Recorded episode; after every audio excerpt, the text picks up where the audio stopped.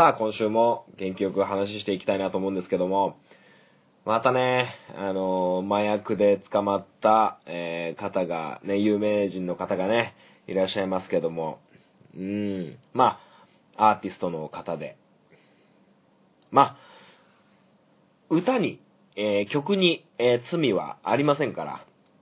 ね、あの、僕も好きな楽曲がありますので、うん、まあまあ、それはね、えー、いいんですけども。まあ、麻薬のニュースは結構、ね、すぐこう、表に出てきてびっくりしますよね。はい。まあ、一般人の我々、我々というか僕に関してはもう縁遠い話ですし、あの、そもそもね、そんな、手に入れるのでもね、お金がかかることですから、えー、全くない話なんですけど、まあ、人から聞くとね、あの別にテレビの向こう側の話じゃないよっていう、えー、ここら辺でも、えー、普通の身近な、ね、あの、ところでも、都会とか田舎とか関係なく、え、あるようですのでね、皆さん気をつけて、えー、いけたらいいかなと思います。それでは、ハンクララジオ、スタート。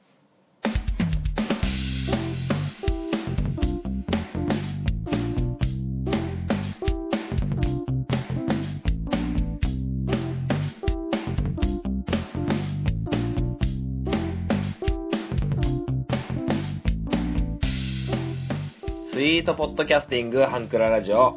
MC を務めます。私、本町でございます。この番組は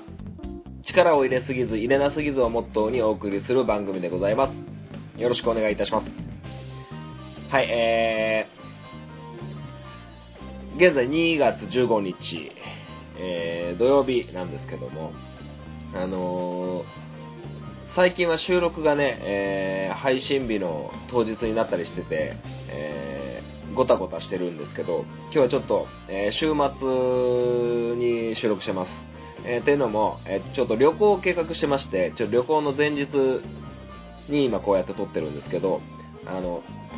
まあ、旅行になるとね、収録の時間が取れなくって、えー、旅行から帰ってくるとまたちょっとバタバタしますのでっていう感じで、えー、ちょっと、えー、配信187号の、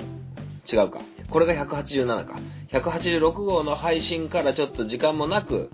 187号分を収録してるという感じなんですけども。はい。なんでね、えー、来週の配信とかは、その旅行行った話をね、できれたらなと思うんですけど。はい。で、えー、今回は、あのー、ちょっと本マッチ FC に近しい、えー、オープニングトーク的な、え感じになってしまうかもしれないんですけど、あの最近こう、あの YouTube とかで、え漫画本を、漫画本を見るみたいな、あの、オリジナルの物語みたいなのを結構見ることがあって、えっと、配信者で言うと、あんまり覚えてないですけど、七夕ドロップみたいなのとか、なんかそういう名前のがあるんですけど、まあ、例えば、あの、ブサイクな俺が罰ゲームでクラス1可愛い子に告白したら結果みたいな そういうタイトルとか、なんか元ヤンの女がコンビニ店員の俺に何回も告白してくるみたいな、なんかそういうね、なんか、だいたい10分内ぐらいの話のやつがあって、そういうのをちょっとね、見ることがあって、まあ、あの、音声もね、あの漫画じゃなくて、その、ちゃんと、吹き出しのところとかを、多分作者の方が喋ってるのかな。えー、それ専用に声優さんみたいな人がいるのかわかりませんが、あのお話しする、まあ、5、6分の動画で、こう、アニメを見るような形なんですけど、えー、その中でですね、あのモテる男のなんたらみたいなのがあって、なんかモテ講座みたいなのがあったんですよ。その中で、あの女性を褒めるテクニックみたいなのがあったんですね。まあ何気なくこう見てたらですね、あの、すごくこう興味深い内容だったので、あの、僕のアウトプットの場に、えー、アンクラルジュを使わせてもらうんですけど、あの、そもそもこの、女性は褒められて嫌な気はしないみたいなことを、えーよく言うと思うんですけど、それは多分、えー男の人も褒められて悪気はしないと思いますし、女性に限ったことじゃないと思うんですよね。で、あの、まず、その、褒める内容についてなんですけど、その、どういうところを褒めたらいいかっていう、えーことなんですけど、じゃないな。その前に、えーまず、その人、まあ、対相手に、うん対相手に対して、こう、どういう風に思われる、今後どういう風に思われた方が、ことが早く進むか。まあ、恋愛だったらお付き合いをしてっていうような形になるのかなと思うんですけど、あの、まあ、合コンみたいな場を想像してもらって、えーいいかなと思うんですけど、まあ、綺麗なね、女性がいるとしましょう。えー綺麗な人がいるとして、えー綺麗な人のことをね、褒めるんですけど、その、褒めるポイント、ね、綺麗ですねとか、えー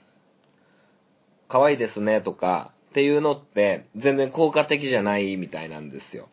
えーっていうのも、えー可愛い人とか綺麗な人っていうのは、あの、結構そういうの言い慣れ、言われ慣れてるので、要は、自分も可愛いって自覚してるし、他人も可愛いって自覚してる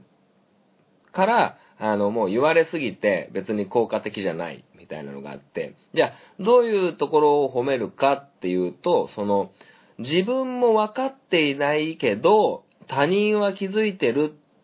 要はその本人が気づいていないところを褒めるっていうのが、えーすごく、こう、効果的だと、えー言われてました。まあ確かにね、あの、なんだ、なんて言うんですか？なんて言うんでしょうか？とか言って、あの、僕も、あの、褒められることはあるんですけど、あの、まあ、かっこいいねとか、そういうことじゃなくって、あの、面白いねとかも、ね、言われたこともありますけど、別にそんなね、ことじゃない、そういうことじゃなくって、じゃあ僕は、えーサッカー上手ですねって言われても、そんな嬉しくないんですよ。はい。そんな嬉しくなくって、あの、なんか逆になんか、逆じゃないけど、えー言葉選びが上手ですねとか、言われると、すごく嬉しいんですよね。それって、自分では自覚してなくって、えー他人がわかる、自覚できる、えーことを褒められた時に、すごく、えー嬉しいなっていう気持ちになるんですよね。はい。だから、あの、その人が分かっていないけど、俺は知ってるよ、私は分かってるよっていうポイントを褒めるっていうのがすごく効果的みたいです。っていうのも、あの、まあ、心理学的な話もちょっと含まれてくるみたいなんですけど、あの、自分も理解していないところを理解してる人っていうのは、ものすごくこう、あの、心を開きやすいというか、自分が分かってないことをも分かってるみたいな感じだから、あの、そういう風にね、あの、褒めるっていうのがいいのかなっていう風に、そのね、僕が見てたやつでは言ってたんですけど、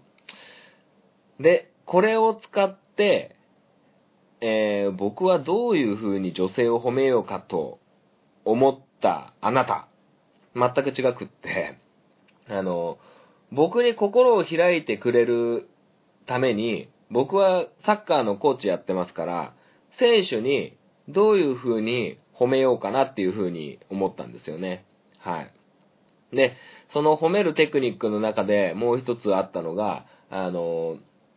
綺麗は綺麗、綺麗な人に、綺麗は綺麗なんだけど、その、綺麗とか可愛いとか抽象的なことじゃなくって、もう少し具体的に掘ったところを褒めるといいみたいなことがあったんですよね。だから、綺麗な人に綺麗ですねっていう、えーのも、はあんまり効果なくって、でも綺麗ですね。にちょっと加えて、あの、あなたの目が綺麗ですねとか、えまあこんなことね、ドキドキしてなかなか言えないですけど、あの、すごくこう、あの例えばなんだろうな、すごくこう、うーんと、綺麗な髪してますねとか、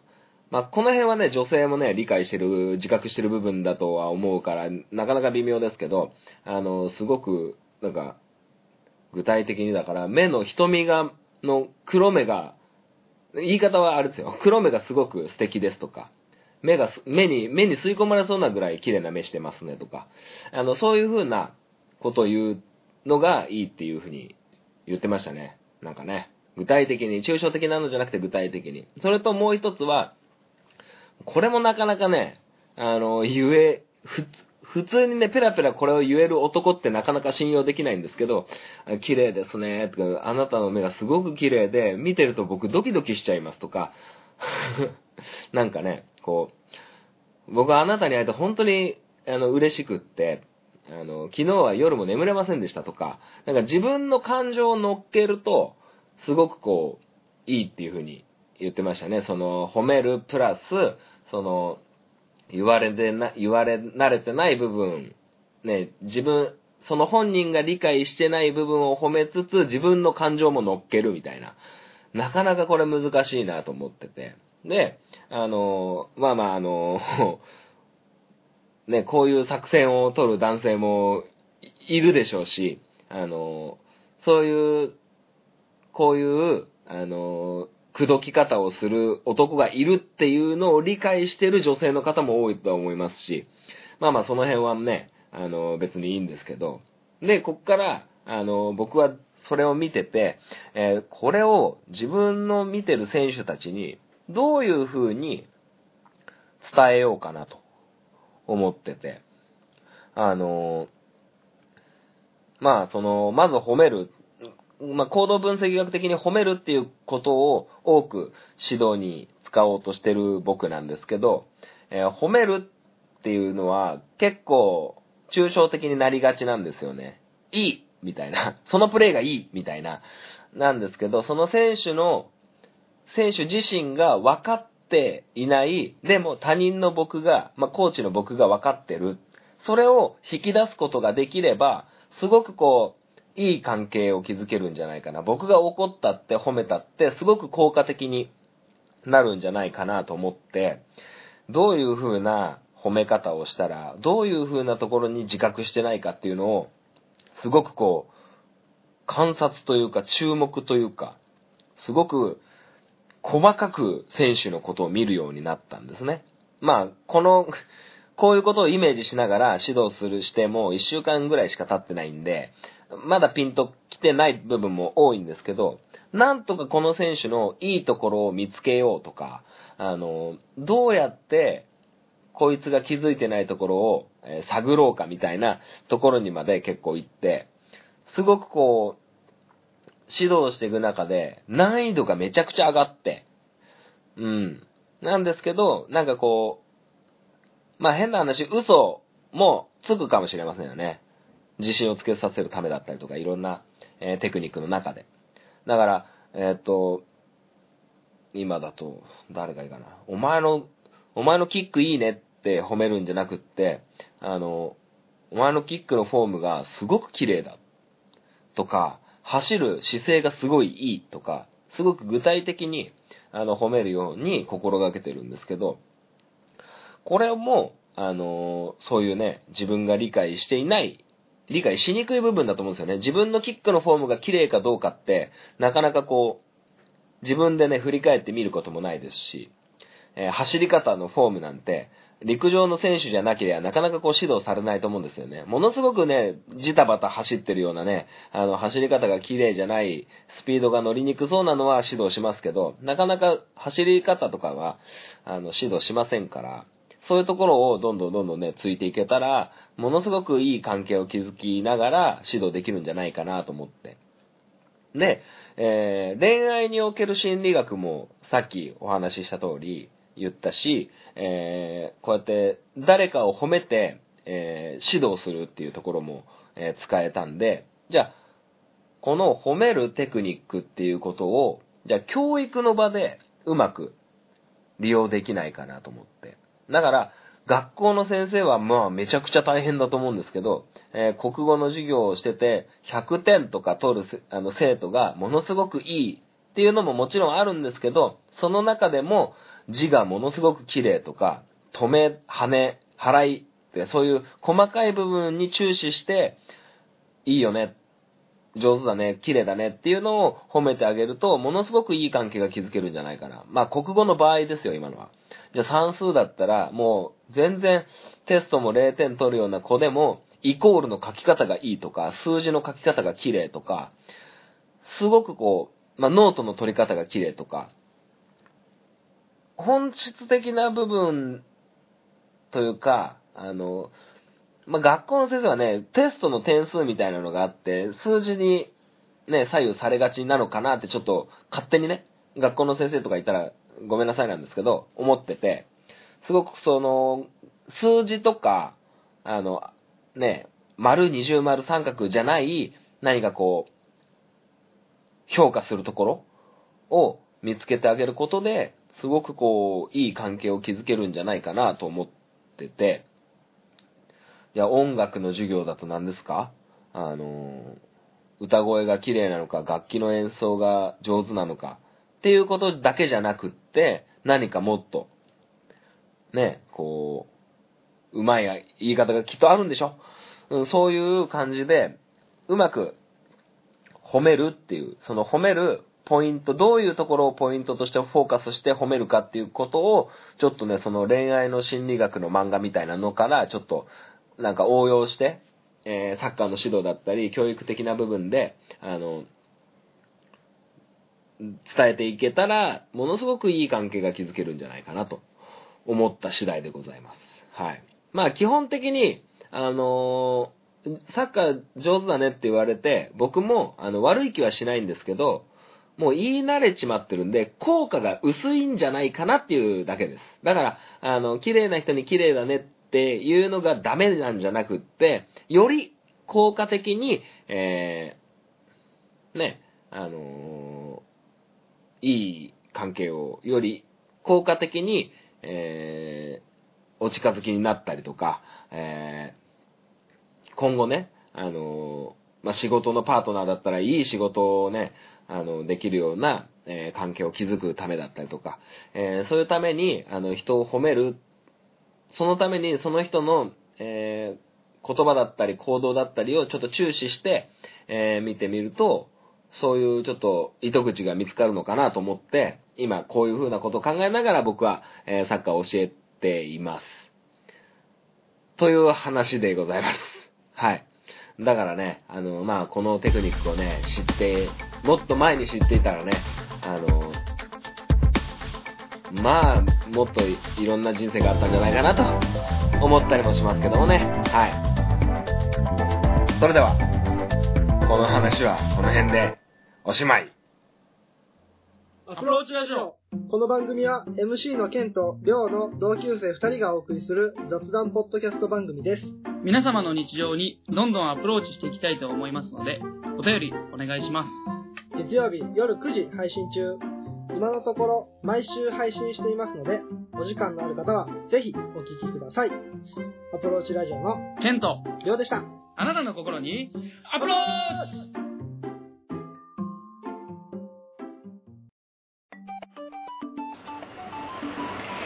ちは、ゆるりんこパーソナリティのなおです。しょうこです。この番組は日常に起きたこと、仕事のこと、楽しかったこと、悲しかったことをゆるりんこと話すポッドキャスト番組です。毎週木曜22時配信中。ふわふわゆるりとした番組をお探しのあなたにぴったり。番組はゆるりんこで検索。ぜひ一度聞いてみてくださいね。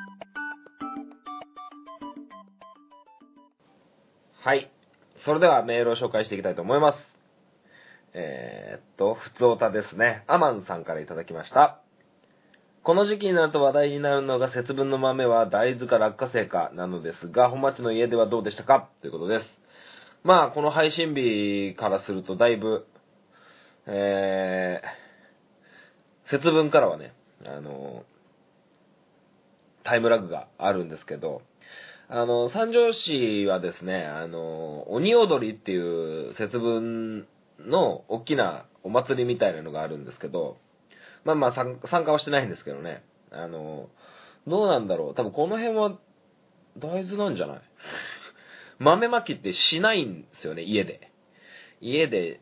多分、子供の頃から数えてもね、学校の行事とか保育園とかの行事はようやったかもしらんのですが、あ あんまやった記憶がないんで、どっちかわかんないんですよね。実際やりませんしね。で、恵方巻きとかも食べないですしね。まあまあそんな感じでね、あの、どっちかはわかんないですけどもね。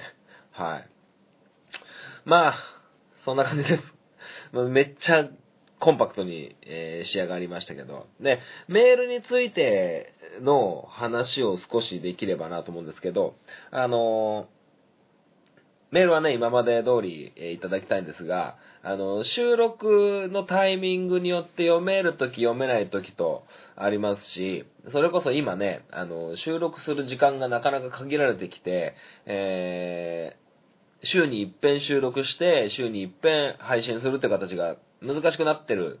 ので、ちょっとね、ため撮りをしなきゃいけないかなみたいなことも考えつつ、えー、思ってるわけですよ。なので、まあ、その辺は、あの、察しておいてくれれば。まあ、もし、あの、メールを送ってくださった方が、あ、今週読まれなかったなと思えば、ほぼ確実に来週読むというような形に、えー、必ず、えー、Gmail やだったり、DM だったりはあ、必ずこうやって番組内で紹介しようと思いますので、はい、お待ちしていただけたらなと思います。はい。まあ、そうですね。そんな感じでしょうか。はい。ま今回はかなりコンパクトな感じになって、えー、しまいましたが、えー、メールについては以上でございます。えー、それでは皆様からのメール、どしどしお待ちしております。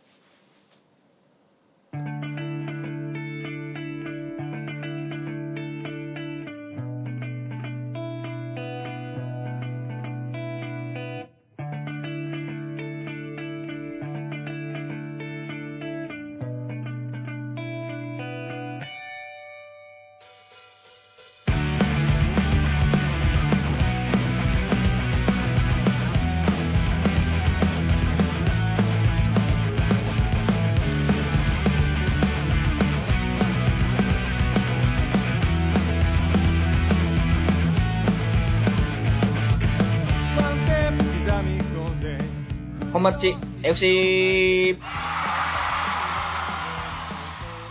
このコーナーはサッカー大好きな本町が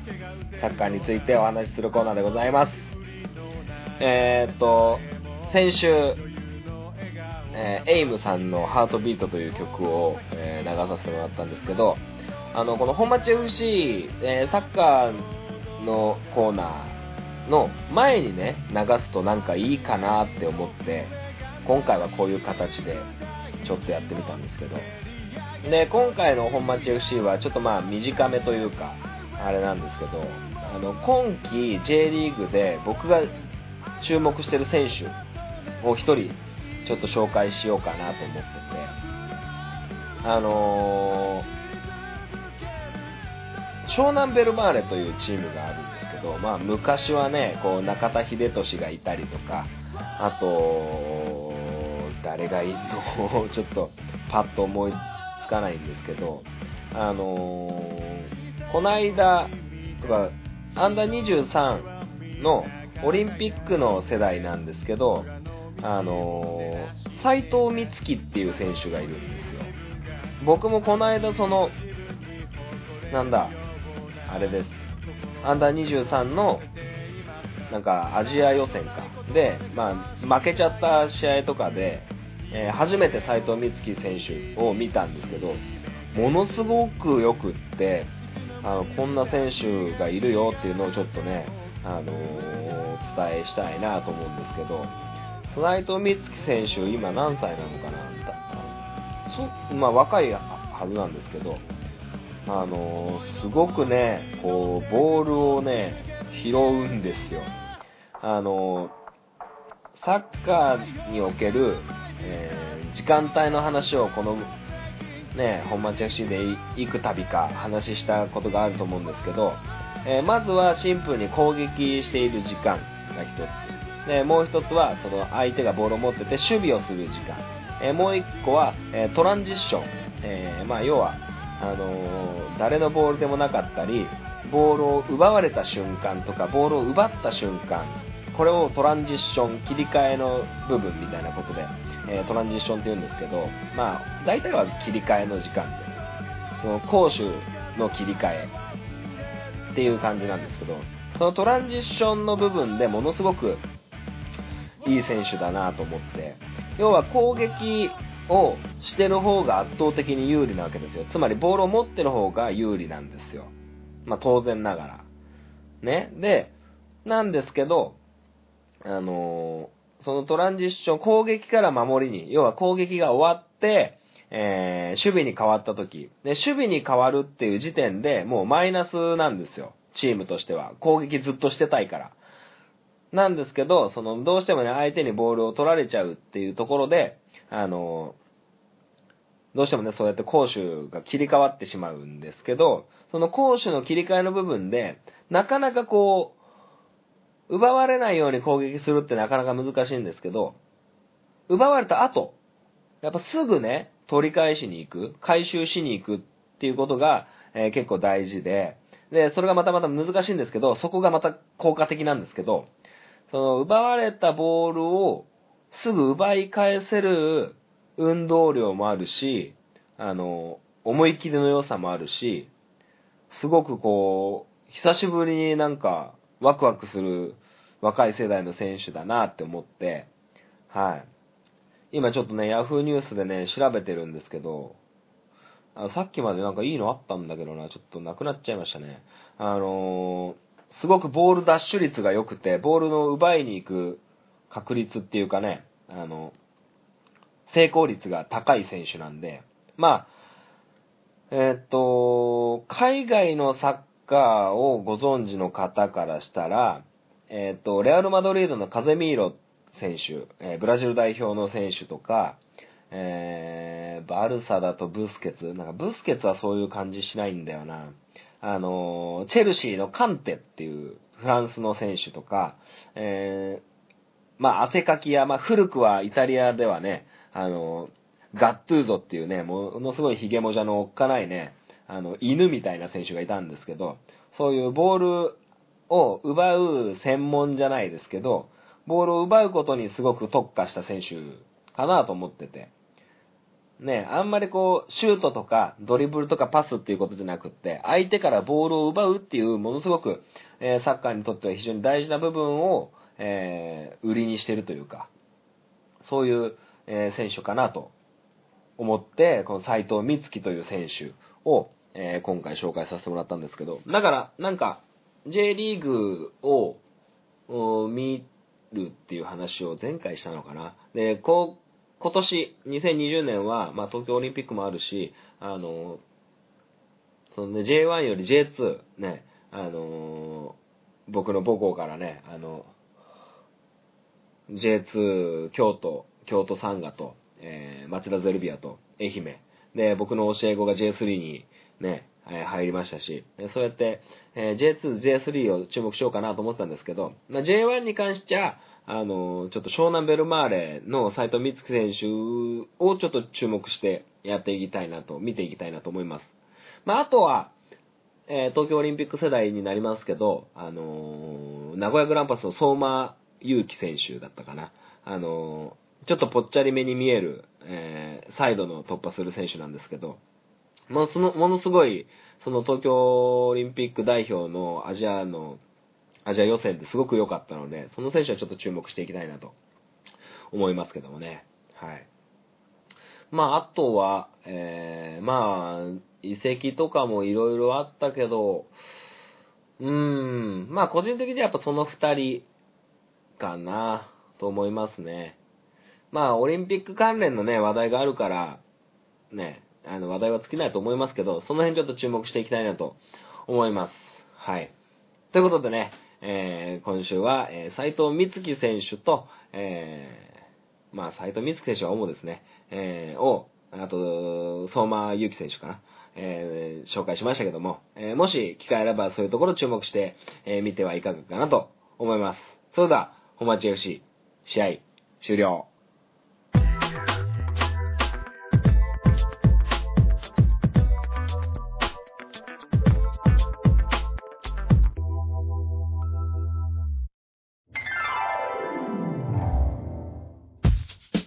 ハンクララジオでは皆様からのご意見、ご感想をお待ちしておりま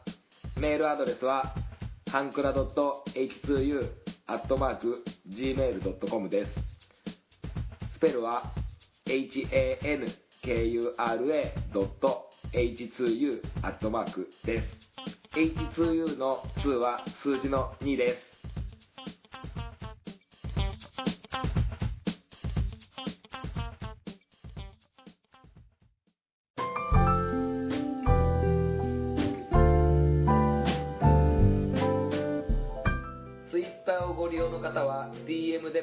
意見ご感想をお待ちしております。ハンクララジオで検索してみてください。ハッシュタグハンクララジオでのツイートもお待ちしております。ハンクラはひらがな。ラジオはカタカナです。みんなでフォローして盛り上げていきましょう。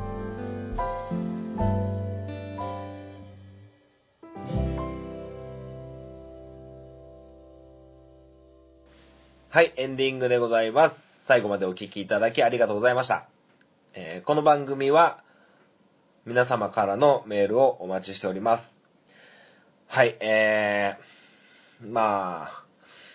この間、ミランダカーと二人で映画に行きまして、はい。あの、カイジファイナルゲームっていうのを見てきたんですけど、まあ、なかなか、なかなかえっと、1が公開されて、2が公開されて、今回ファイナルゲーム、多分映画シリーズ最後になるんでしょうね。まあ、1、2と、えー、なんかね、最近テレビでも、ね、あの、最新作公開記念ということで、2週連続とかで、えー放送されてましたけど、まあ、映画ですね。うーんと、うーんと、こんな感じです。あのーこんな感じですっていうのは、うん、面白くなかったと捉える人もいれば、面白かったんだなって、ネタバレしないように注意してるっていう捉え方もあると思うんですけど、うーんと、こんな感じなんですよ。あのーもしよければね、まだ映画館でやってるかもしれませんが、えー知ら、知れませんから、あのお聞き、お聞きじゃないや、えーご覧になってみてもいかがかなと思います。はい。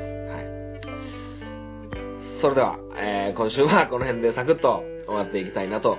思います。それではまたお会いいたしましょう。さよなら。バイバイ。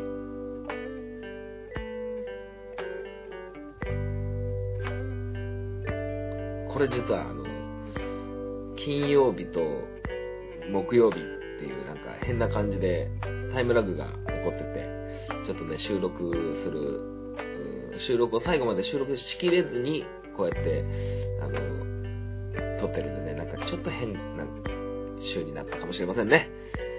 はい。さよなら。